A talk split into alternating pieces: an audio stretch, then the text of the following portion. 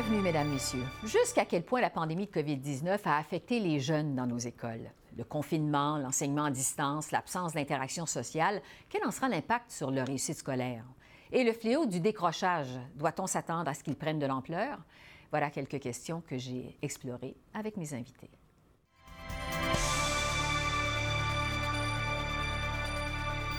Gabriel Bran-Lopez, président fondateur de Fusion Jeunesse, un organisme qui lutte contre le décrochage scolaire. Bonjour. Bonjour, euh, Esther. Vous avez fondé euh, Fusion Jeunesse en 2009 au Québec. Vous avez récemment démarré une antenne de Fusion Jeunesse en France, où on vous retrouve d'ailleurs aujourd'hui. Euh, Fusion Jeunesse, c'est un success story, on doit dire, dans le monde de la lutte au décrochage scolaire. Avant qu'on parle de l'impact de la pandémie, du confinement, de l'école à distance sur les jeunes et leurs études, j'aimerais euh, d'abord qu'on parle de vous. Racontez-nous votre histoire personnelle qui vous a amené il y a 12 ans à créer Fusion Jeunesse. Euh, je dois le dire, j'étais un décrocheur, euh, Esther. Euh, j'ai failli décrocher, donc j'avais tous les symptômes du décrocheur dès le primaire. Et je pense que c'était dû à notre situation socio-économique. En gros, je suis un immigrant, je suis né au, Guatemala pendant la guerre et ce qui est arrivé, c'est que mes parents, en raison de ce qui se passait, la guerre et leur situation personnelle, ont dû quitter le Guatemala et ils sont partis avec leurs deux enfants à Montréal et on est arrivé dans un nouveau pays avec euh, une nouvelle langue et on a grandi, j'ai grandi euh, dans des quartiers assez défavorisés, dans un milieu assez difficile. Et euh, mes parents, qui eux étaient enseignants et artistes, ont dû changer de métier et sont devenus des concierges. Hmm. Et je suis fier de dire que mes parents, à ce jour, sont des concierges. Ils ont d'ailleurs leur petite entreprise qui s'appelle Entretien Bran Lopez. Mais ça a été difficile. La transition, ils étaient allophones et, bon, moi, j'aimais pas l'école, donc ça a été très compliqué. Tout ça pour dire que Fusion Jeunesse vient contrer le décrochage scolaire. C'est l'enjeu que je vise à, adresser parce que c'est mon histoire personnelle. Et euh, c'est un peu grâce à, mon histoire et aux petits miracles qui m'ont sauvé, on va dire, qui m'ont empêché de décrocher, que je suis là aujourd'hui et que j'ai créé Fusion.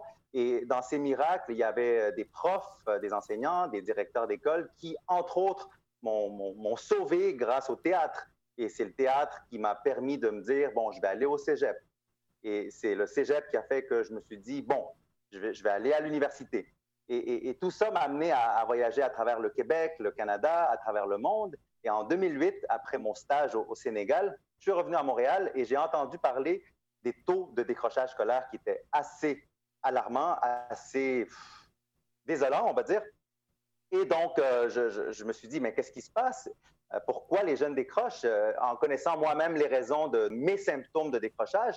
Et il y a 12 directeurs d'école qui m'ont contacté et qui m'ont dit, Gabriel, pourrais-tu venir dans notre établissement pour parler aux élèves, à nos jeunes, de persévérance et de toi, ce qui t'a gardé à l'école et comment tu t'es rendu d'une zone de guerre à l'université? Et donc, j'ai accepté ces 12 invitations et pendant ces, ces, conférences que je donnais, je parlais bien sûr de mon histoire, de mon vécu, de mes études, mais je gardais toujours euh, un petit 15 minutes à la fin pour poser une question aux élèves. Et vraiment, cette question a mené à la création de Fusion Jeunesse. Euh, la, question était, qu'est-ce que vous voulez dans votre école pour rester accroché, pour rester motivé? Et les jeunes sont venus euh, au micro et très honnêtement et ouvertement m'ont dit, Gabriel, on en a marre de conférenciers comme toi euh, nous, ce qu'on veut, ce sont des projets qui vont durer toute l'année scolaire. Et donc, Fusion Jeunesse est née comme ça. Euh, nous avons développé euh, dans les 12 dernières années des programmes pédagogiques qui s'étalent dans plein de secteurs, plein de domaines. en, art, par exemple, nous avons des programmes en cinéma, en production médiatique, en art numérique, en art de la scène comme le jeu théâtral.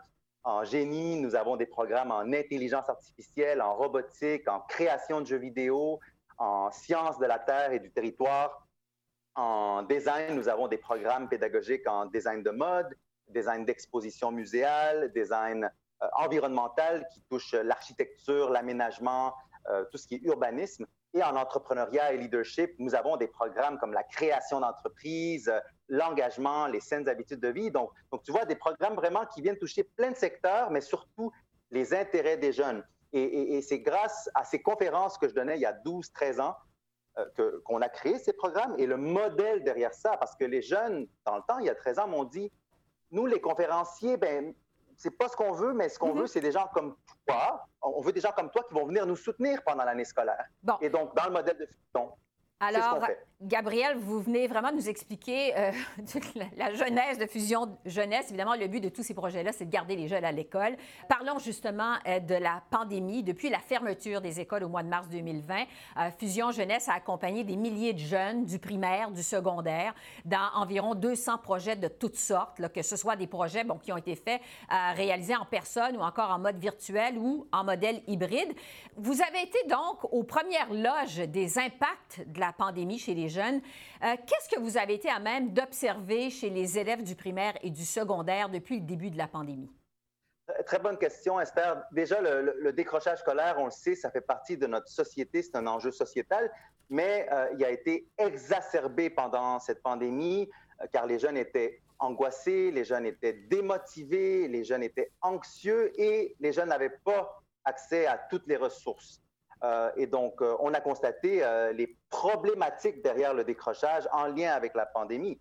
Premièrement et avant tout, la fracture numérique qui enfin a été mise en lumière. Donc, il faut le dire, ce ne sont pas tous les jeunes qui ont accès à des outils technologiques, à des tablettes, à, un Wi-Fi qui fonctionne correctement. Non, ce ne sont pas tous les jeunes qui ont ça, surtout en, en milieu éloigné, en milieu autochtone, dans les régions éloignées. Donc ça, c'est un, réel enjeu parce que parfois, euh, il y a un ordinateur dans la maison et l'ordinateur est utilisé par papa ou maman pour le télétravail. Ça, c'est le premier enjeu qui, est ressorti et euh, que nous allons et euh, nous continuons à, adresser via nos activités virtuelles. Ensuite, on regarde les parents. les parents étaient, comme les enfants, anxieux, fatigués, angoissés parce qu'on vivait tous ensemble cette nouvelle réalité en raison de la pandémie. Et il faut le dire, parce que c'est aussi mon histoire, et, je le dis ouvertement, ce ne sont pas tous les parents qui peuvent aider leurs enfants dans leurs devoirs, dans les apprentissages. Et pour plusieurs raisons. Moi, euh, de mon côté, la raison, euh, quand j'étais enfant, c'est que mes parents étaient allophones, donc ils ne pouvaient pas m'aider avec mes devoirs en français. Ce n'est pas de leur faute. Donc, la réalité est que les parents ne peuvent pas toujours soutenir leurs enfants. Un troisième euh, enjeu que je, mettrais de, l'avant, ou euh, une réalité, les enseignants. Les enseignants, euh, ils ont travaillé d'arrache-pied pour innover, pour trouver des solutions, des classes virtuelles, des PDF, des vidéos, des activités. Et, c'est difficile, hein. on leur a demandé de faire des miracles du jour au lendemain. Et parfois, ils n'avaient même pas accès à des ressources. Donc, il faut le dire que les jeunes se sont démotivés, ont décroché, mais ce n'était pas nécessairement de leur faute. On manquait d'outils un peu partout. Mais euh, en il y a eu de l'innovation qui fait que les jeunes sont restés à l'école. Gabriel, à peu près tous les sondages qui ont été effectués pendant la pandémie, euh, pendant la crise, ont démontré que le confinement a produit des effets négatifs sur euh, l'état psychologique, mais aussi l'état émotionnel des jeunes, sur leur motivation. Est-ce que vous pensez que la pandémie va provoquer une augmentation euh, du décrochage scolaire chez les jeunes? Comment vous voyez ça du côté de Fusion Jeunesse? Malheureusement, oui. C'est sûr qu'il n'y a pas encore d'études complètes qui vont démontrer euh, les pourcentages parce qu'il n'y a pas encore de statistiques. Mais nous, on le voit sur le terrain. On voit des jeunes qui ont décroché ou des jeunes qui veulent décrocher en raison de cette angoisse qui mène à une démotivation et à un désengagement. Donc, les jeunes n'ont même pas décroché, ils ont été décrochés par une situation mondiale qui fait que tout le monde est un peu démotivé. Donc, oui, en effet, il euh, y a des, enjeux majeurs qui affectent les élèves. Par contre, euh, nous, on, a été chanceux parce que, de par nos liens étroits avec les enseignants, on a reçu 80 emails en quelques jours de profs qui ont dit mais nous, euh, on veut poursuivre les activités. Euh, les établissements sont fermés, on n'a pas euh, d'outils technologiques de haut niveau, mais on veut rester en contact avec nos élèves malgré le fait qu'il y a un confinement, que les écoles sont fermées. Et donc, en, quelques jours, on, on, a développé une plateforme et on a donné accès à des activités aux enseignants et aux élèves pour les garder à l'école. Mais là, je parle de 80 classes, 80 profs, mais on n'a pas pu travailler avec les 13 000 jeunes avec qui nous avons l'habitude de travailler. Et c'est ça que je trouve dommage parce que c'est sûr qu'on en a perdu euh, en chemin.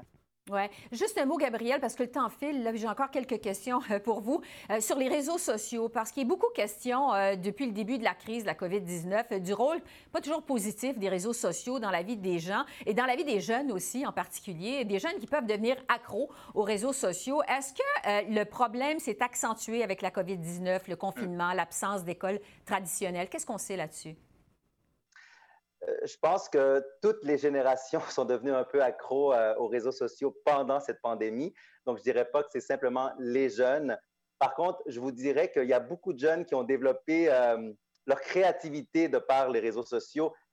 moi, j'ai un exemple concret en, théâtre numérique. on, a des jeunes qui voulaient faire du théâtre traditionnel, donc performer devant une audience, ce qui n'était pas possible. Et on a des jeunes du primaire qui nous ont dit c'est quoi du théâtre en ligne? Comment est-ce qu'on peut le faire? Donc, on a développé des activités pour que les jeunes puissent être sur les réseaux sociaux, euh, publiés et partagés, mhm. mais des projets créatifs en art numérique. Donc, oui, euh, les jeunes sont toujours sur leur téléphone s'ils en ont un, euh, mais je pense qu'en tant qu'adultes qui accompagnons les élèves, on peut les recadrer pour qu'ils puissent traiter et utiliser l'information correctement. Gabriel, une des missions de Fusion Jeunesse pour lutter justement contre le décrochage scolaire, c'est de développer en fait l'employabilité des jeunes une fois euh, sortis euh, de l'école via bon, toutes sortes de, problèmes, euh, de programmes, vous l'avez expliqué d'entrée de jeu tout à l'heure, des programmes que ce soit en entrepreneuriat, des programmes en aéronautique, des programmes dans le monde des arts de la scène, vous le disiez tout à l'heure. Avec la pandémie, évidemment, le marché du travail a été transformé. Il y a des secteurs qui devront carrément se réinventer. Comment les jeunes qui étudient aujourd'hui pour développer des compétences spécifiques pourront les transférer ou, je dirais, les adapter aux nouveaux besoins du marché du travail? Parce que ça, ça va être un défi aussi après la pandémie. Euh, en, effet, et ça, c'est un sujet crucial parce que, vous le savez, les secteurs qui étaient des secteurs d'excellence ont été chamboulés. Ils étaient déjà en, en, changement avant la pandémie. Ils ont été bouleversés pendant la pandémie. On verra ce qui va arriver après. On pense à l'hôtellerie, au tourisme, à l'aéronautique. Donc, c'est sûr que moi, si j'ai un message à passer, c'est qu'il faut, oui, que les jeunes découvrent des métiers, découvrent des secteurs. Il faut que les jeunes euh, développent leurs compétences disciplinaires, les mathématiques, les sciences, techno, la langue. Oui, c'est important, mais il faut surtout que les jeunes développent les compétences fondamentales, les compétences du futur transférables. On pense à la créativité, à la communication, à la collaboration, au travail en équipe, euh, à tout ce qui est sens des, responsabilités. Il y en a plein de, compétences. Mais pourquoi je dis ça? C'est que ce sont ces compétences qui vont permettre aux jeunes de s'adapter à ce qui s'en vient. Il y a des métiers qui existaient hier, qui n'existent plus aujourd'hui. Il y en a qui n'existent pas aujourd'hui, qui vont exister demain. Et on veut que nos jeunes puissent s'adapter et s'ajuster basé sur ce qui se passe, basé sur ce qu'il y a dans le monde. Et je termine en disant, il faut absolument que nos jeunes développent leur fibre entrepreneuriale. Pas parce qu'ils vont tous devenir des entrepreneurs, mais parce qu'ils vont développer des compétences qui vont leur permettre de s'adapter à ce qui arrive. Et ce sont les jeunes qui vont refaire le monde, bien sûr, et revoir les modèles d'affaires qui, en ce moment, ont été chamboulés. Donc, ça, ça passe par quoi? Par l'apprentissage expérientiel. Et il y a des profs qui veulent le faire, il faut soutenir les enseignants pour que cela ait lieu en classe, en milieu rural, en milieu urbain, en milieu autochtone. Gabriel, euh, en terminant, vous nous avez raconté votre histoire personnelle. C'est une histoire euh, euh, d'un jeune immigrant qui a réussi à tirer son épingle du jeu. Votre histoire, elle est vraiment inspirante. Vous êtes un exemple de persévérance. si un jeune qui nous regarde en ce moment, qui a envie de lâcher, qui est démotivé, ne sait plus à quoi ça rime après cette pandémie, ne voit pas pourquoi il retournerait sur les bancs d'école, qu'est-ce que vous lui dites pour l'encourager à pas décrocher? Je lui dirais, c'est toi qui vas changer le monde. Si tu veux devenir ingénieur, designer de mode, entrepreneur, cinéaste, artiste, appelle-nous. Il y a des ressources pour toi, des ressources virtuelles, des ressources en présentiel, mais il ne faut surtout pas décrocher, il faut persévérer. Donc, je te dirais, ne lâche pas, persévère. Gabriel Brand-Lopez, président fondateur de Fusion Jeunesse, merci beaucoup. Merci, Esther. Merci. Au revoir. Hélène Antonio, présidente du Conseil des gouverneurs de l'Université Concordia à Montréal, bonjour. Bonjour. On vous reçoit plus d'un titre, faut le dire, parce que vous êtes aussi conférencière et auteur du best-seller Le retour à la bière et au hockey, qui raconte l'histoire d'Eric Molson, de la grande famille euh, Molson. Mais d'abord, à titre de présidente du Conseil des gouverneurs de l'Université Concordia, bon, l'Université Concordia, c'est un établissement public qui compte environ 50 000 étudiants. Euh, ces deux campus euh, à Montréal ont été complètement fermés à cause de la pandémie. L'université qui poursuit son enseignement à distance. Je vous demanderai d'abord quel a été l'impact le plus important de la pandémie auprès des étudiants de l'université? Ah, le plus important, c'est dur à dire parce qu'il y a eu des impacts, bien sûr, immédiats. Et là, il y a des impacts à plus long terme qu'on ressent. Mais immédiatement, il fallait, ben, il fallait vider les campus. Et puis, il y a plein d'étudiants. Nous avons une grande population d'étudiants étrangers. Donc, ils devaient, les étudiants devaient prendre une décision. Est-ce que je reste à Montréal? Est-ce que je rentre chez moi? Et après, il y avait la deuxième étape où ils devaient avoir plein de, d'accès à euh, les étudiants pour prendre tous leurs cours en ligne, devaient avoir mm-hmm. accès à l'Internet avec des appareils informatiques adéquats. Donc, ça, c'était aussi un autre défi. Certains des étudiants ont perdu leur emploi, donc c'était un soutien financier. Et puis, bien sûr, quand on pense aller à l'université, on pense rejoindre un campus, faire de nouveaux amis. Et il y a tout cet aspect social qui, à cet âge-là, l'âge traditionnel universitaire, qui a un énorme impact. Et maintenant, bien sûr, à plus long terme, on voit que ben, on, le sent tous, la fatigue avec le Zoom, mhm. euh, la monotonie, la santé mentale. Euh, et même, il y a eu des impacts pratiques. Vous savez, il y a plein d'étudiants en deuxième cycle et des professeurs qui faisaient des recherches. Ils ont dû abandonner ça et, euh, donc recommencer. Alors, il y, a eu plein de pertes. ça a été dur pour, pour euh, vous le dites évidemment, plein d'impacts dans toutes sortes d'aspects. D'abord, euh, l'impact sur la motivation, parce qu'on prend pour acquis que les étudiants universitaires sont plus autonomes, euh, mais quand même pour un jeune de passer des heures devant un écran d'ordinateur sans vraiment d'interaction sociale, sans voir ou échanger avec des amis, avec des collègues, même avec des professeurs, est-ce qu'on était en mesure à l'Université Concordia de jauger l'impact de ça sur la motivation des jeunes universitaires? Oui, c'était. c'était euh, c'est un énorme impact. On l'a vu, il y a des études, je pense même à de Harvard, ou plein d'études qui ont été faites par rapport au groupe d'âge entre 18 et 25 ans. Un, ils ont été impactés énormément. Là on l'a ressenti, je pense, c'est euh, on a vu que les étudiants ont diminué leur cours, leur niveau de cours. Au lieu de prendre cinq cours par semestre, ils en prenaient quatre. Mais contrairement à d'autres universités en Amérique du Nord, on a vu qu'il euh, y avait des, importants taux de décrochage. Le nombre d'inscriptions ont diminué, surtout des inscriptions d'étudiants de, première année. Et il y a eu des grands taux d'abandon.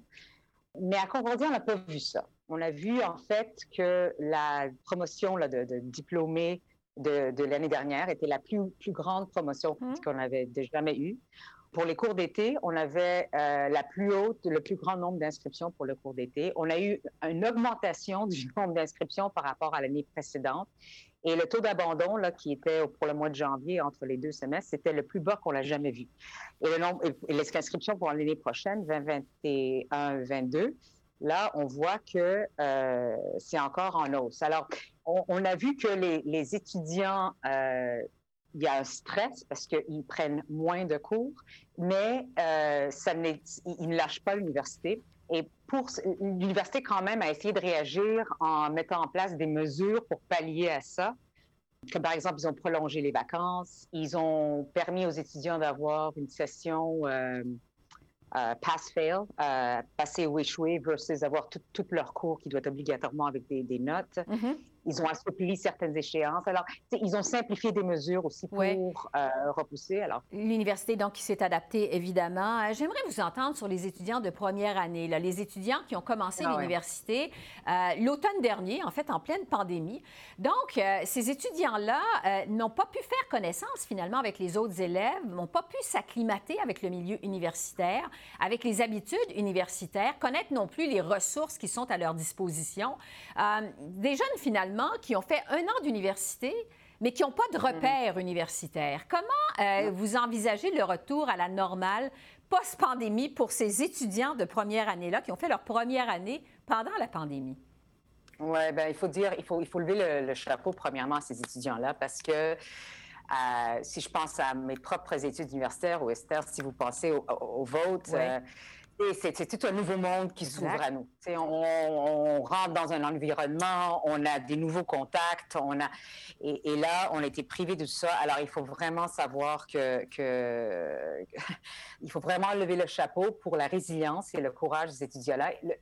On a essayé à Concordia de, de tempérer ça. On a mis en place des choses comme, par exemple, euh, pour les nouveaux étudiants, il y avait des plateformes qui ont été mises en place où, des gens se rencontraient une fois par semaine avec des étudiants qui étaient plus âgés. Alors, on les regroupait, ils faisaient, euh, ils faisaient des réunions une fois par semaine, environ 15 à 20 étudiants ensemble, et ils se revoyaient à chaque semaine. C'est pour un peu briser l'isolation et un peu échanger sur les ressources. On a, on a regroupé les ressources pour les rendre plus accessibles. On a, on a fait des appels aux premières, euh, aux mm-hmm. étudiants de, première année. Alors, ils ont fait des choses pour essayer. C'est sûr, c'est pas la même, euh, euh, c'est pas la même, la même chose. clairement, on envisage un retour au campus en automne, en espérant que les variants et tout ça, ça fonctionne, parce qu'on on c'est pas clair, euh, et euh, parce que la sécurité, c'est clairement la première préoccupation.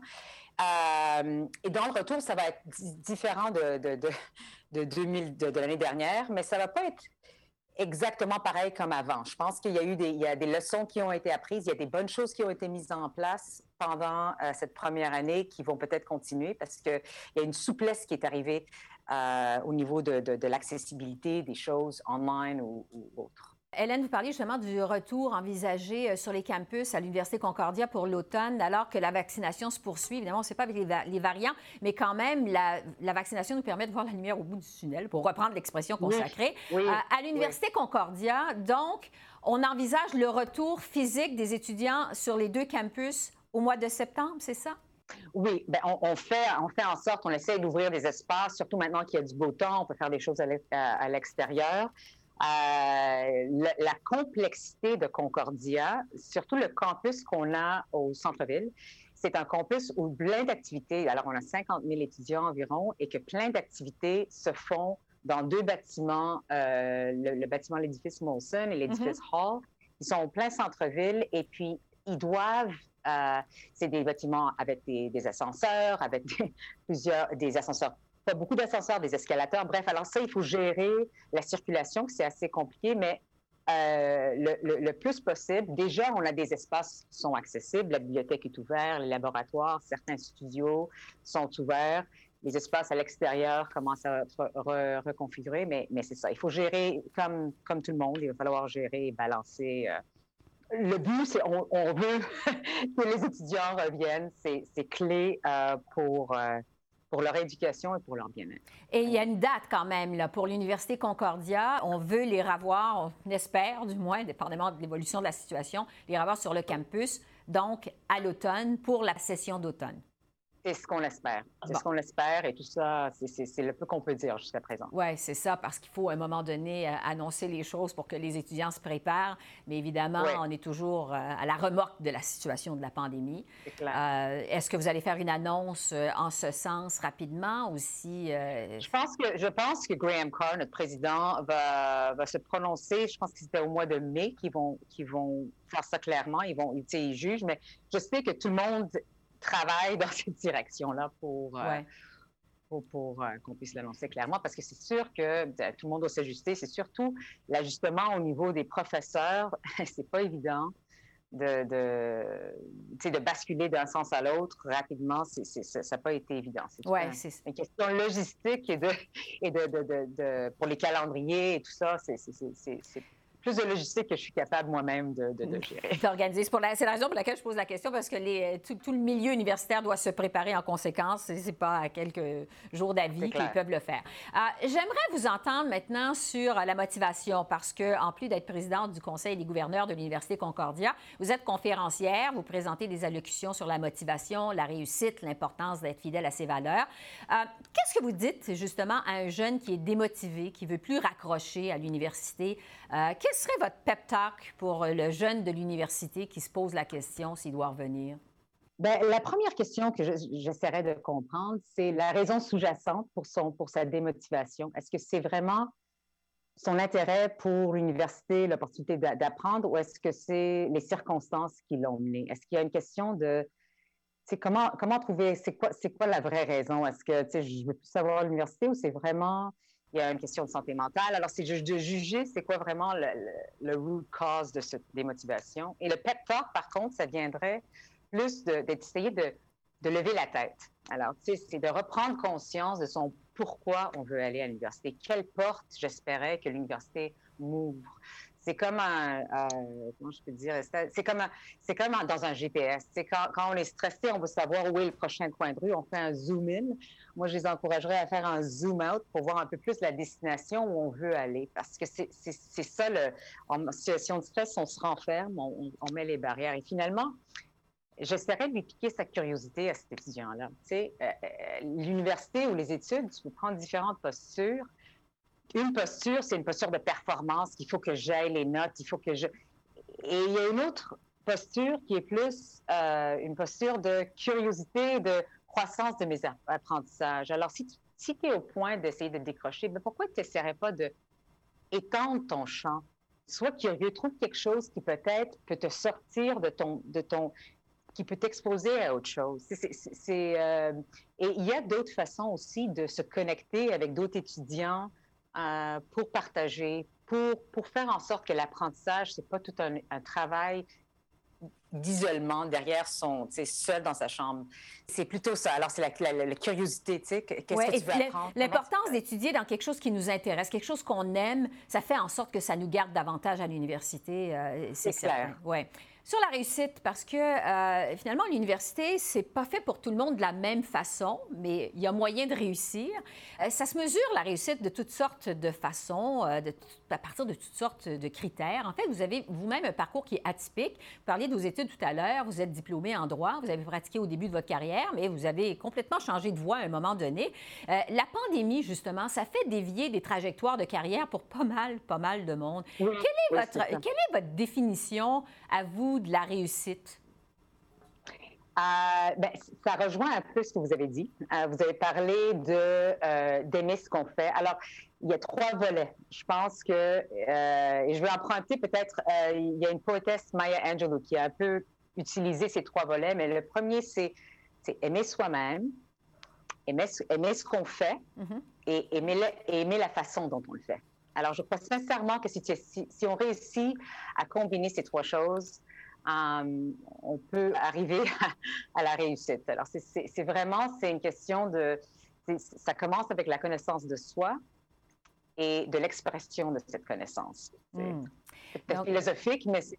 Oui, c'est philosophique, mais c'est beaucoup de sagesse aussi. Hélène euh, Antoniou, euh, présidente du Conseil des gouverneurs de l'Université Concordia. Vous êtes aussi, je le rappelle, conférencière et auteur.